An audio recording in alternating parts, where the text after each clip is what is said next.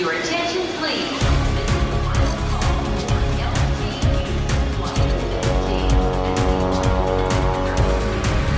A hora dos portugueses. Contra a corrente foram os jovens luso-americanos da cidade de Hillside que quiseram uma associação portuguesa. cresci a falar português, a ler em português, faz parte de mim, faz parte da minha alma. Sou americana, mas sou portuguesa de coração. Eu quero que os meus filhos sabem de onde é que a família veio. Eu quero continuar a falar em português, a ler em português, a saber da história de Portugal. Filha de portugueses, que já é mãe, quer que os filhos continuem ligados às origens, mesmo nascendo e vivendo nos Estados Unidos. É a partir de Bruxelas que uma portuguesa ajuda crianças na Guiné-Bissau. Criou uma associação que já ajudou a construir quatro escolas. Nosso objetivo foi criar infraestruturas onde permitíssemos às crianças ter um ano letivo completo, aprenderem português, que é a língua do país, e daí nasceram quatro escolas, duas que fizemos de raiz e duas que cofinanciámos, que já estavam em construção, e aí somos nós que pagamos os professores, temos seis em cada uma delas. Seis professores para 600 crianças guineenses que têm aulas graças à ajuda que chega de Bruxelas com mão portuguesa. Há uma investigadora portuguesa numa fundação norte-americana que procura melhorar o dia a dia das pessoas com deficiência. Decidi vir aqui para o Kessler porque eles são especialistas numa área muito específica que é a avaliação e reabilitação de déficits cognitivos na esclerose múltipla. Estou a tentar desenvolver melhores métodos de avaliação para perceber de que forma é que problemas visuais, cognitivos e motores interagem e levam a que as pessoas tenham estes déficits cognitivos. A ciência à procura de respostas para pessoas com algum tipo de deficiência. Um músico português mudou-se para a Suíça à procura das oportunidades que não encontrou em Portugal. A Suíça realmente abre mais portas, temos mais oportunidades uh, para tocar, para fazer aquilo que gostamos e muitas vezes vemos-nos obrigados a ter que sair do nosso país para, para poder fazer isso. Infelizmente em Portugal não valorizamos a cultura da maneira que devíamos. A opinião do músico, instrumentista e solista, toca clarinete. Uma lusodescendente na Venezuela adora cantar fado. Tem 11 anos, mas já dá espetáculos. Na luz das janelas, tem movimentos de gatas, tem na canastra. La carabela, no coração a fragata, tem na canastra. La carabela, no coração a fragata. Uma pequena fadista na Venezuela. Um pasteleiro de origem portuguesa no Luxemburgo faz arte com bolos e tem somado prémios. Era uma peça artística que devia representar o Luxemburgo, então fiz o Castelo Vianda. O que é que eu pensei? Misturar maçã com farinha, minha própria receita. Foi melhor notado também. Eu recebi a minha taça de ouro para a minha peça artística. Taças e medalhas para bolos artísticos. Um dos maiores especialistas nacionais em vinhos foi atrás de um sonho para a Austrália. Eu deixei, deixei a minha família e deixei pessoas que gostava muito para trás porque, porque fui à procura de um sonho, fui à procura de trabalhar nos melhores restaurantes do mundo, de ser reconhecido a nível internacional, tinha que fazer alguma coisa por mim mesmo. E fez. É o segundo português a conseguir o título de Master Sommelier, um mestre dos vinhos. Uma franco-portuguesa faz distribuição de frutas e legumes biológicos, quer levar os produtores portugueses para a França. Não há muitos produtos, ou quase nenhum, produtos portugueses. Penso que posso ser essa pessoa que vai ajudar os produtores orgânicos portugueses a poder penetrar o mercado francês. A ideia da empresária é levar frutas e legumes portugueses biológicos para o mercado francês. Your attention, please. Londres, Luxemburgo, Genebra, Rio de Janeiro, Paris, Caracas, São Paulo, São Francisco, Lyon, Manchester. Sydney. A hora dos portugueses. Uma portuguesa fundou uma organização solidária em Bruxelas para ajudar crianças na Guiné-Bissau. Em 10 anos, a organização ajudou a construir quatro escolas e está a conseguir que centenas de crianças tenham aulas o ano inteiro.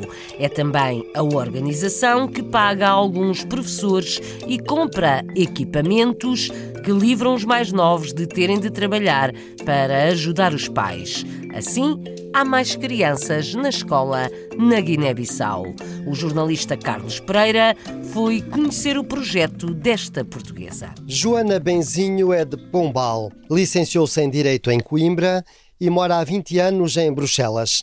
Trabalha no Parlamento Europeu e é voluntária. Criou a ONG Afetos com Letras. O voluntariado surgiu um bocadinho aqui em Bruxelas na minha vida, através de uma associação portuguesa que existe aqui, que é o Emaús, onde eu dava aulas de informática.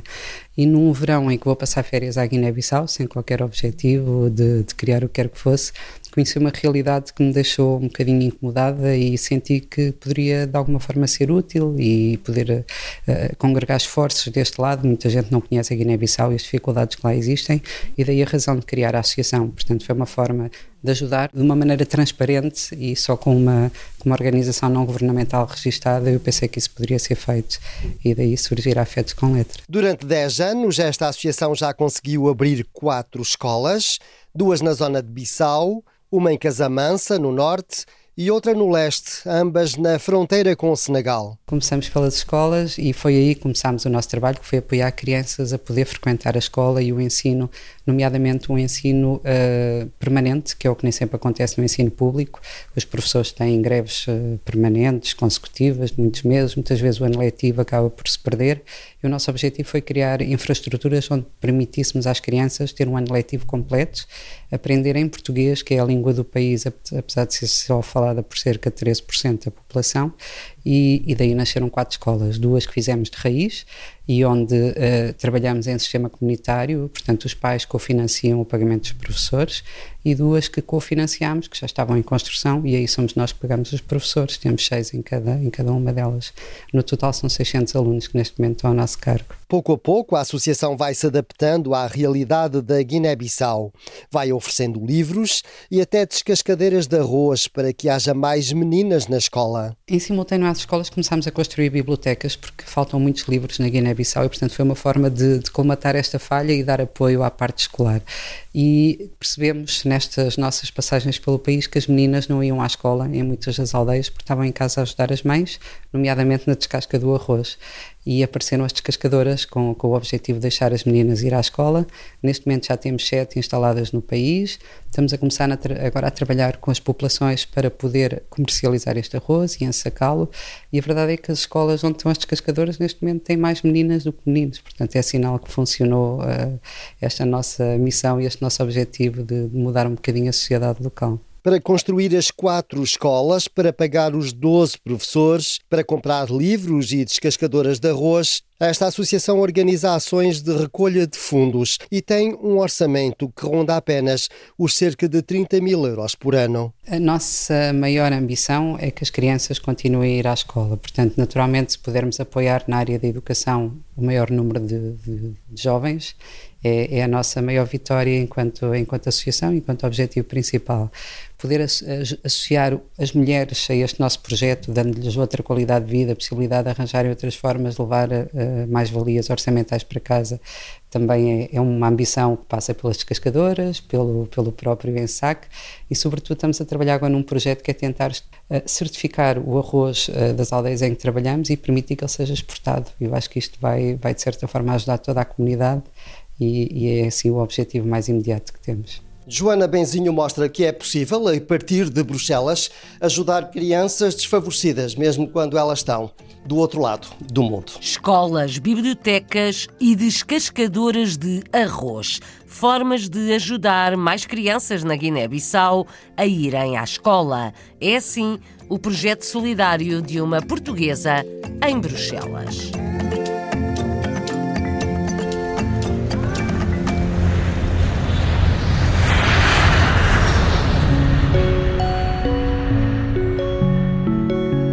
Uma investigadora portuguesa trabalha numa fundação especializada em ajudar pessoas com deficiência nos Estados Unidos. A investigação médica procura melhorar a qualidade de vida de quem tem alguma deficiência.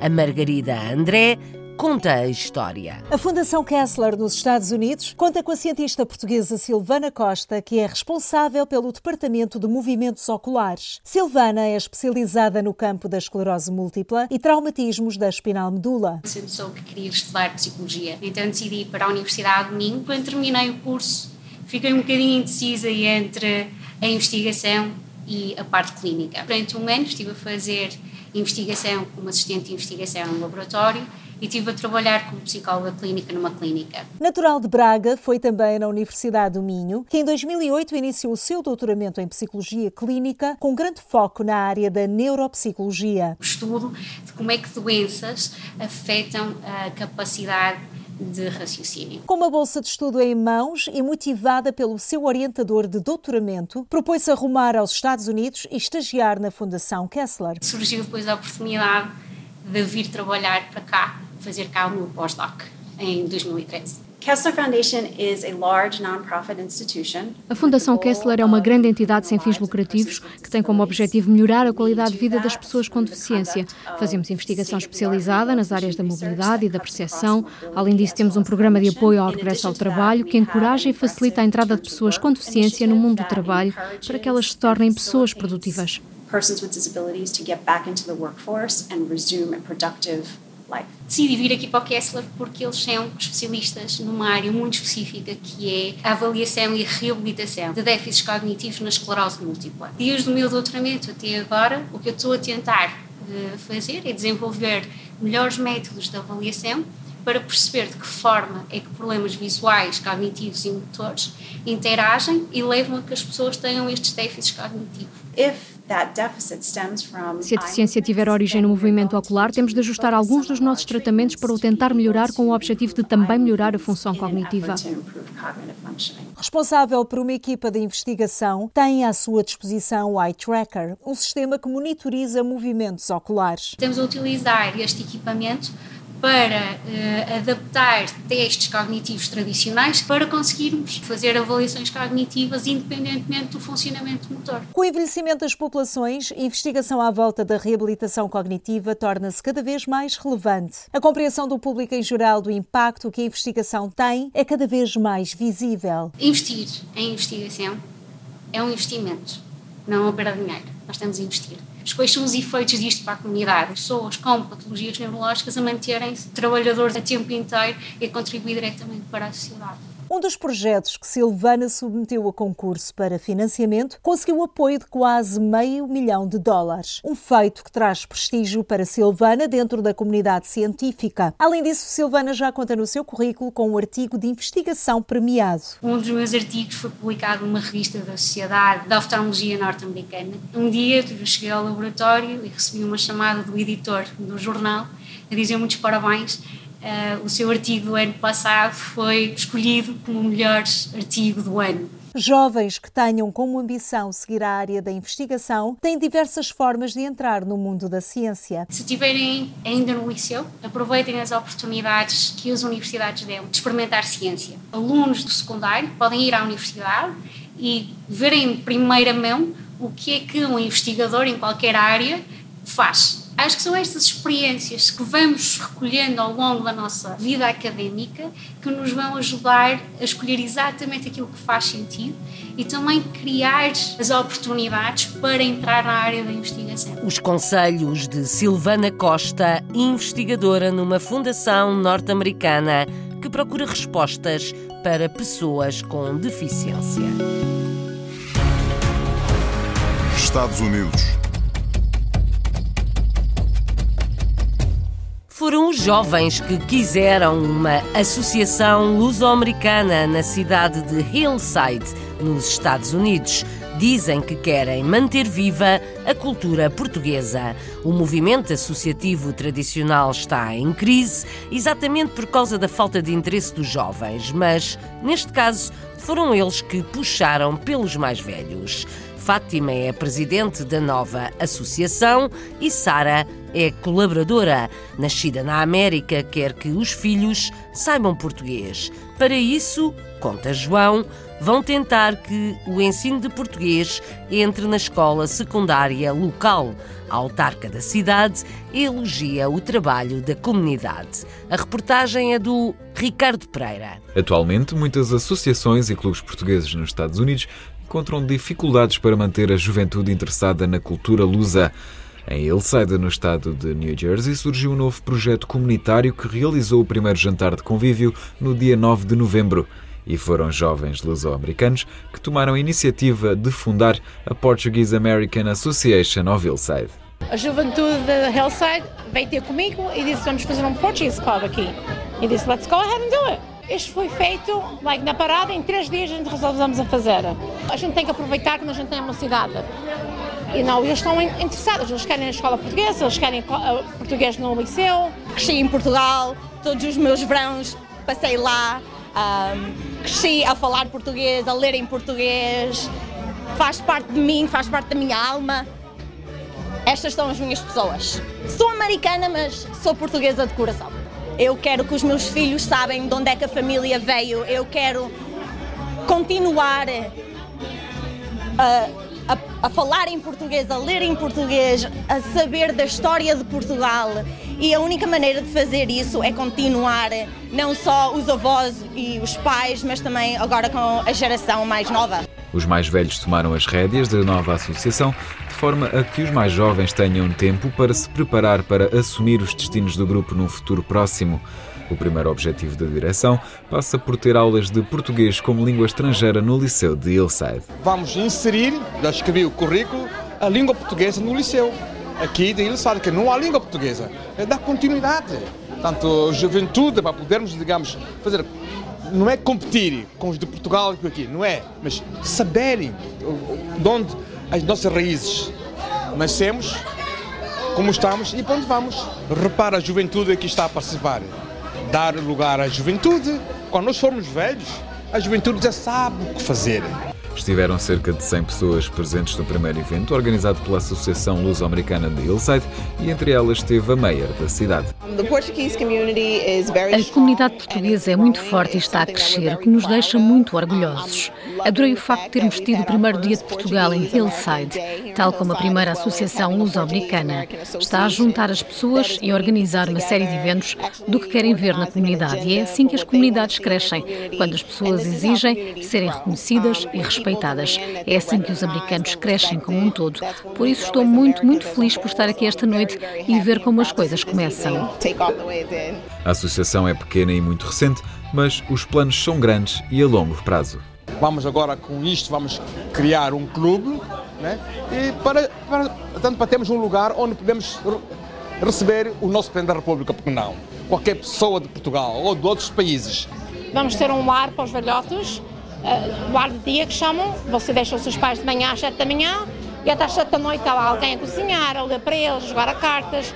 A gente temos muitos lares em Portugal, portugueses, não temos nada aqui nos Estados Unidos. A comunidade portuguesa e principalmente os mais novos a mostrarem que a herança cultural é para ser mantida bem viva. Iniciativa de jovens luso-americanos na cidade de Hillside, em New Jersey, Estados Unidos.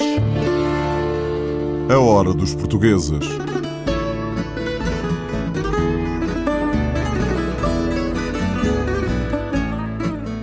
Luso-descendente na Venezuela é fadista aos 11 anos de idade. Nicole canta desde pequena e foi convidada a participar nos espetáculos de uma cantora venezuelana, Evelyn Pérez.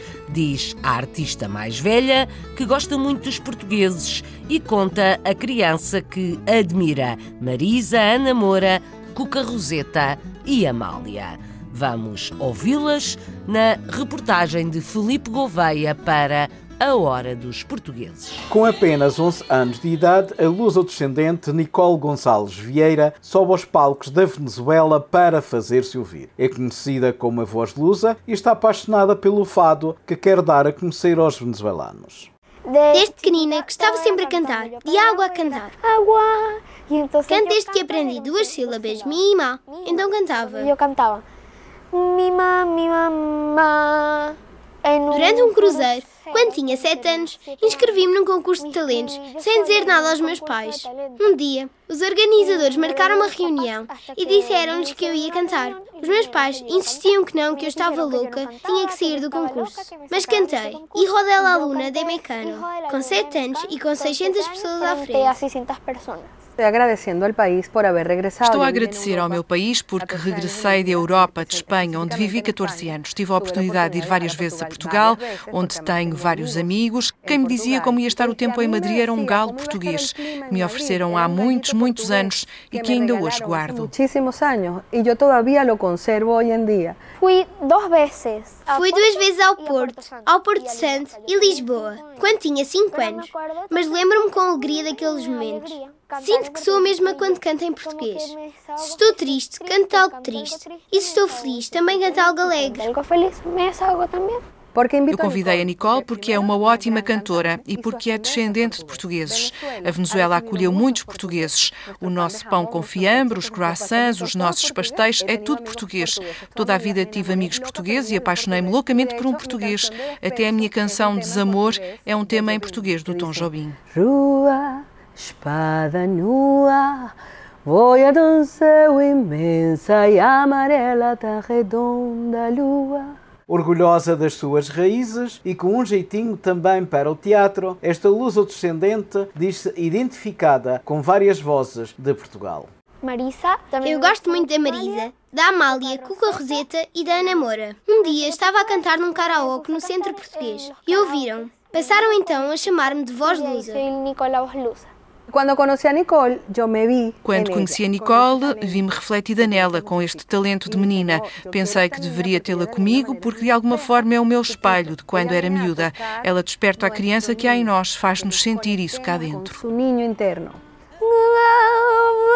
na luz das janelas tem movimentos de gatas, tem na canastra na carapela, no coração a fragata tem na canastra, na carapela, no coração a fragata. O fado de Lisboa, na Venezuela, na voz de uma pequena cantora lusodescendente. Seu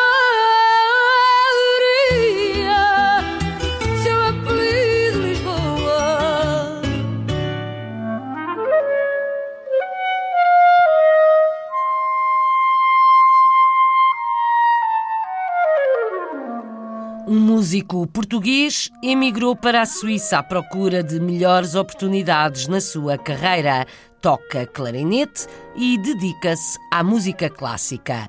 É instrumentista, solista e lamenta que em Portugal não exista mais apoio à música e aos músicos. A Vanessa Santos foi ouvi-lo e conhecê-lo. Chama-se Vítor Fernandes, tem 25 anos e é natural de São João da Madeira. O músico chegou à Suíça há 3 anos e já deu que falar. A paixão surgiu quando eu era muito, muito novo, tinha 6 anos. Uh, os meus pais inscreveram-me na banda de música da minha, da minha cidade e foi aí, enfim, uh, estudei uh, na banda de música durante, durante os sete anos seguintes e foi nessa altura, mais tarde, já com 12, 13 anos, que decidi ingressar numa academia de música e começar realmente a estudar clarinete de uma forma mais, mais séria. Então a oportunidade de vir para a Suíça surgiu quando eu terminei a minha licenciatura. Uh, comecei a pensar numa vinda para o estrangeiro, uh, porque, enfim, há muitas oportunidades de trabalho, uh, mais do que em Portugal, para nós músicos, na música clássica. Um, e sempre me falaram de Genebra como uma boa escola. Tinha um professor que realmente era apelativo para mim. E foi por isso que eu, que eu decidi vir fazer a prova em 2016. Uh, pronto, e faz três anos já que eu estou, que eu estou cá.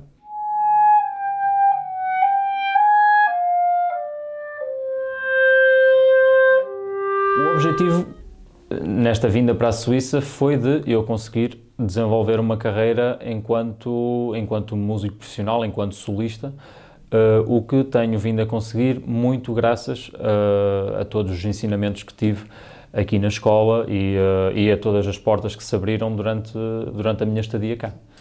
A Suíça realmente abre mais portas, temos mais oportunidades uh, para tocar, para fazer aquilo que gostamos e muitas vezes vemos-nos obrigados a ter que sair do nosso país para, para poder fazer isso. Eu acho que, infelizmente, em Portugal não valorizamos a cultura da maneira que devíamos. Temos um nível fantástico de, de músicos, de artistas no geral. Uh, infelizmente, não depende só de nós, também depende do apoio que, que nos é dado. E eu acho que é essa a grande diferença para com a, a Suíça. Eu, nos últimos dois meses, estive em cerca de 10, 11 países. Portanto, estive, estive numa turnê na Ásia, há pouco, pouco mais de três semanas, uh, em Taiwan, em Taipei, uh, Hong Kong e Singapura. Um, depois disso também estive na Polónia e uh, vou estar mais tarde também na Holanda. A longo prazo, o objetivo seria um, continuar a fazer estes concertos, mas tendo algo, alguma estabilidade, vamos dizer. Uh, eu tenho, tenho alguma paixão pelo ensino e seria algo que eu também gostaria de fazer em paralelo com, com uma atividade enquanto solista. Eu acho que todos os artistas gostam de se sentir valorizados e eu acho que se realmente se valorizasse mais aquilo que temos em Portugal, acho que haveria muita gente a voltar, a voltar para o país. Mas não coloco de parte e teria todo o gosto em voltar. Gostava de voltar a Portugal, mas é na Suíça que este músico está a desenvolver a sua carreira. Vítor Fernandes é clarinetista. É hora dos portugueses.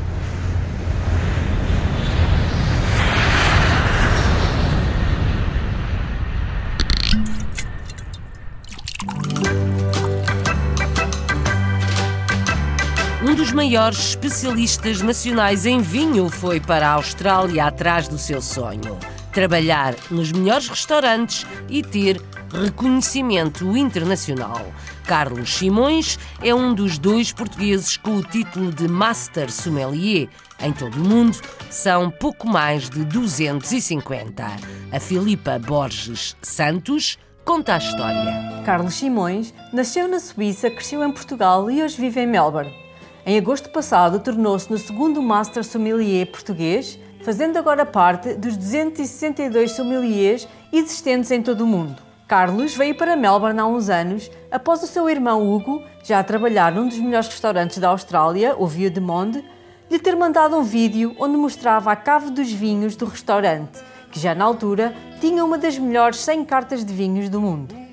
Perguntámos a Carlos de onde vem esta paixão pelos vinhos? A, a paixão pelo mundo dos vinhos nasceu com a vinha do meu avô, eu acho, uh, porque nós éramos pequeninos e andávamos, andávamos pela vinha uh, e eu acho que isso, sei lá, o andar na vinha, o ver eles a fazerem o vinho, a pisarem as uvas, a, a fazerem o vinho, eu acho que isso tudo, tudo ajudou. Uh, depois foi quando trabalhei trabalhar em Lisboa, provar os primeiros vinhos da, da, da Alemanha, porque o chefe era alemão, o chefe Joaquim Korper era alemão, e, eu adorei aqueles vinhos. Eu nem sequer sabia que a Alemanha produzia vinhos, e então comecei a ficar muito interessado. Então, a partir daí, foi mesmo descobrir o mundo todo, acho.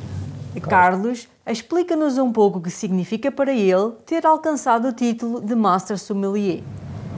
Eu deixei, deixei a minha família e deixei pessoas que gostava muito uh, para trás, porque, porque fui à procura de um sonho, fui à procura trabalhar nos melhores restaurantes do mundo, de ser ah, reconhecido a nível internacional. Tinha que fazer alguma coisa por mim mesmo, para provar que consigo a mim mesmo, mas também à minha, à, à minha família e às pessoas que deixei para trás. Portanto, é um sonho que tinha que, tinha que mesmo, mesmo conseguir. Ah, claro que foi emocionante, eu penso, no início, porque Claro, foi muito, muito, muito trabalho, muitas horas e isso tudo, mas ao fim e ao cabo é só um exame. Em termos de responsabilidades, eu acho que as pessoas olham para mim, não é que olhem para mim de maneira diferente, eu sou exatamente a mesma pessoa, nada mudou comigo, mas as pessoas veem, veem a mim de maneira diferente. Ah, as pessoas na hotelaria, as pessoas percebem ou que sabem um certo respeito eu acho que isso eu acho que isso faz-me sentir bem e gosto uh, faz-me sentir bem numa, não numa maneira arrogante ou pretenciosa numa maneira de que de que eu tenho que retribuir agora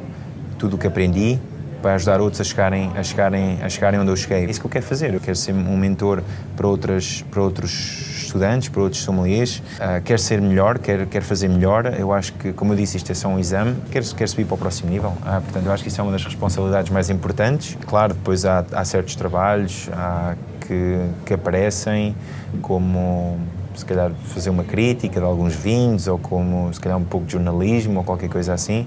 Carlos confessa as suas uvas preferidas e as características que gosta de encontrar nos vinhos. A minha uva preferida branca é o Riesling. A tinta, se eu tivesse que escolher uma branca e uma tinta, a tinta seria o Nebbiolo, Nebbiolo da Itália, ou a Baga, vamos, vamos à Baga de Portugal. Portanto, a Baga da Bairrada, uh, que são, são até parecidos com o Nebbiolo uh, em termos de estrutura. Os citrinos, o as flores brancas, a acidez, a frescura nos brancos e outra vez a acidez, os taninos e, e as notas de sangue, de charcutaria, de carne, de trufa nos tintos. Para finalizar, o irmão Hugo juntou-se à conversa para também confessar as três palavras que pensa quando ouve a palavra Portugal. Fado, pastel nata e Nazaré. Sardinhas, o pão e o vinho. Um português especialista internacional em vinhos num dos melhores restaurantes em Melbourne, na Austrália.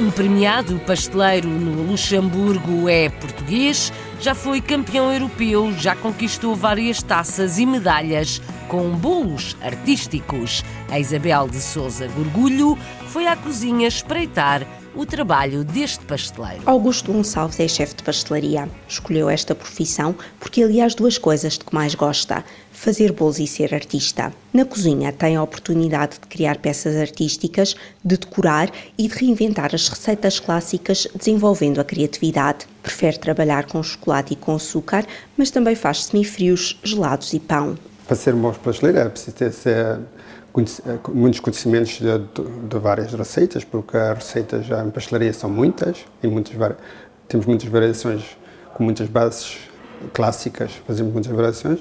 É preciso saber muito, é, é preciso ser motivado, corajoso ter paciência. Com mais de 30 anos de experiência, Augusto Gonçalves sempre teve talento para fazer bolos artísticos. Começou cedo a participar em concursos e já ganhou diversas taças e medalhas. Das experiências mais marcantes, destaca, por exemplo, a participação num concurso internacional no Japão. Adorei lá ir, porque era, foi quase uma semana que lá fiquei e a tradição lá japonesa é fantástica. Eu adorei lá estar no, nos hotéis, eh, naquele ambiente todo japonês, foi, foi giro para mim.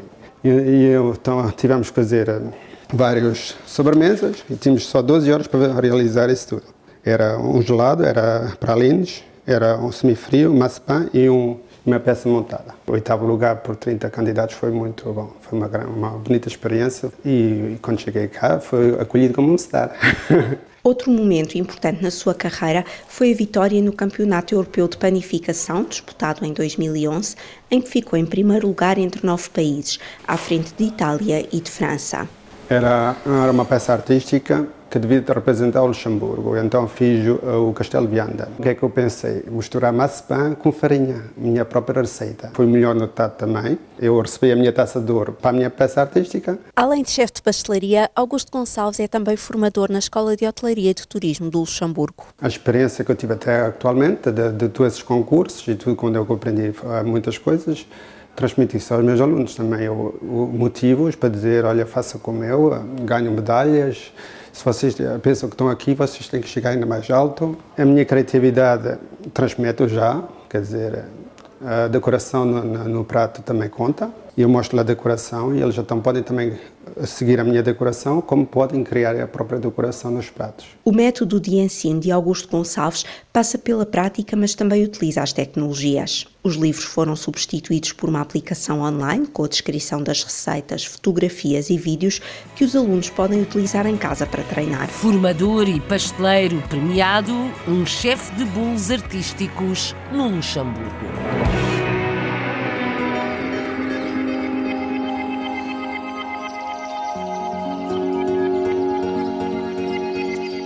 Uma franco-portuguesa tem uma empresa de distribuição de frutas e legumes orgânicos e quer ajudar os produtores portugueses a venderem em França. Até meados deste ano, era o país europeu que tinha registado mais novas marcas bio. Eugénie Vaz começou a vender sem químicos há mais de 25 anos. Este trabalho pela agricultura sustentável e a luta pela igualdade de géneros valeu-lhe uma condecoração do Estado francês. A reportagem é da correspondente da RDP em França, Rosário Salgueiro. Numa madrugada de há 26 anos, Eugénie pisou pela primeira vez este chão do mercado abastecedor de Rangis. É um armazém que só faz produtos orgânicos. Esta filha de imigrantes portugueses com formação em Direito optou por vender apenas produtos biológicos. Comecei, gente olhava para mim como se estava a falar uma língua estrangeira. Para eles não entendiam o que eu queria pôr à venda, o que eu queria desenvolver. Ao contrário de hoje, os vegetais e frutos eram cheios de terra, cada um com o seu tamanho e todos muito tortos. É mais orgânico do orgânico, Demeter. Com isto, com o Demeter, você vai fazer cuidado com a lua, com o mar e vai uh, ir uh, cultivar as, as, suas produções com esse, esse modo do, dos astros. 81% dos franceses admitem preferir comer produtos sem pesticidas, sem corantes nem conservantes. Nós temos a obrigação de ter os certificados que sejam realmente orgânicos. Temos a obrigação aqui no Estado francês de fazer testes. Os produtores locais não conseguem satisfazer as necessidades do mercado interno, apesar de no último ano terem surgido mais 22% de novas marcas. Eugénie vê neste campo uma brecha para produtores portugueses e já está a caminho de Portugal. Dei 20, 26 anos aos produtores franceses orgânicos. E como você pode ver hoje no mercado, não há muitos produtos, ou quase nenhum, produtos portugueses. Penso que posso ser essa pessoa que vai ajudar os produtores orgânicos portugueses a poder penetrar o mercado francês. No mercado francês, a franco-portuguesa nem sempre foi olhada de frente neste mundo de homens. A gente olhava-me estranha, és uma mulher, não sabes nada, só és uma, uma boneca que se põe cá. E quando comecei a andar pequeno a pequeno, a gente começou a, a, a me ver como uma pessoa uh, que sabe do que é que ela está a falar e que pode desenvolver uma empresa até a 12 milhões de chiffre d'affaires. Tailândia. 12 milhões de volumes de negócio, um sucesso que estendeu à luta pela paridade de salários entre homens e mulheres e foi premiada pela Associação de Empresárias. Eugénie multiplica-se agora também durante o dia no Tribunal do Trabalho, onde é magistrada, uma atividade intensa que o Estado francês vai valorizar. Em dezembro, a franco-portuguesa vai receber as insígnias de Cavaleira da Ordem Nacional de Mérito. Mérito de uma empresária e magistrada franco-portuguesa que descobriu a importância das frutas e dos legumes biológicos há mais de 25 anos.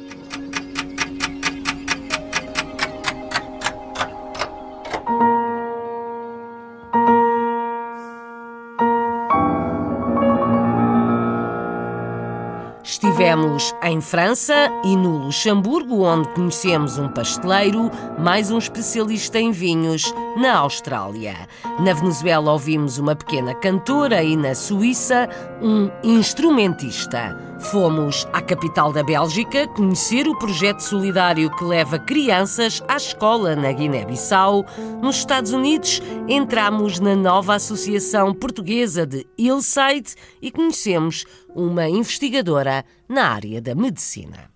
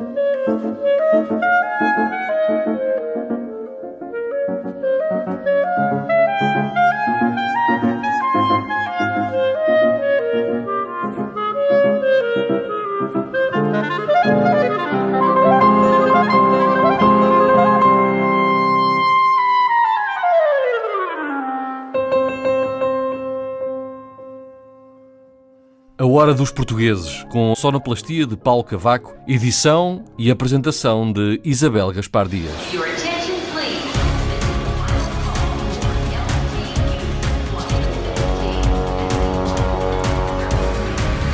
A Hora dos Portugueses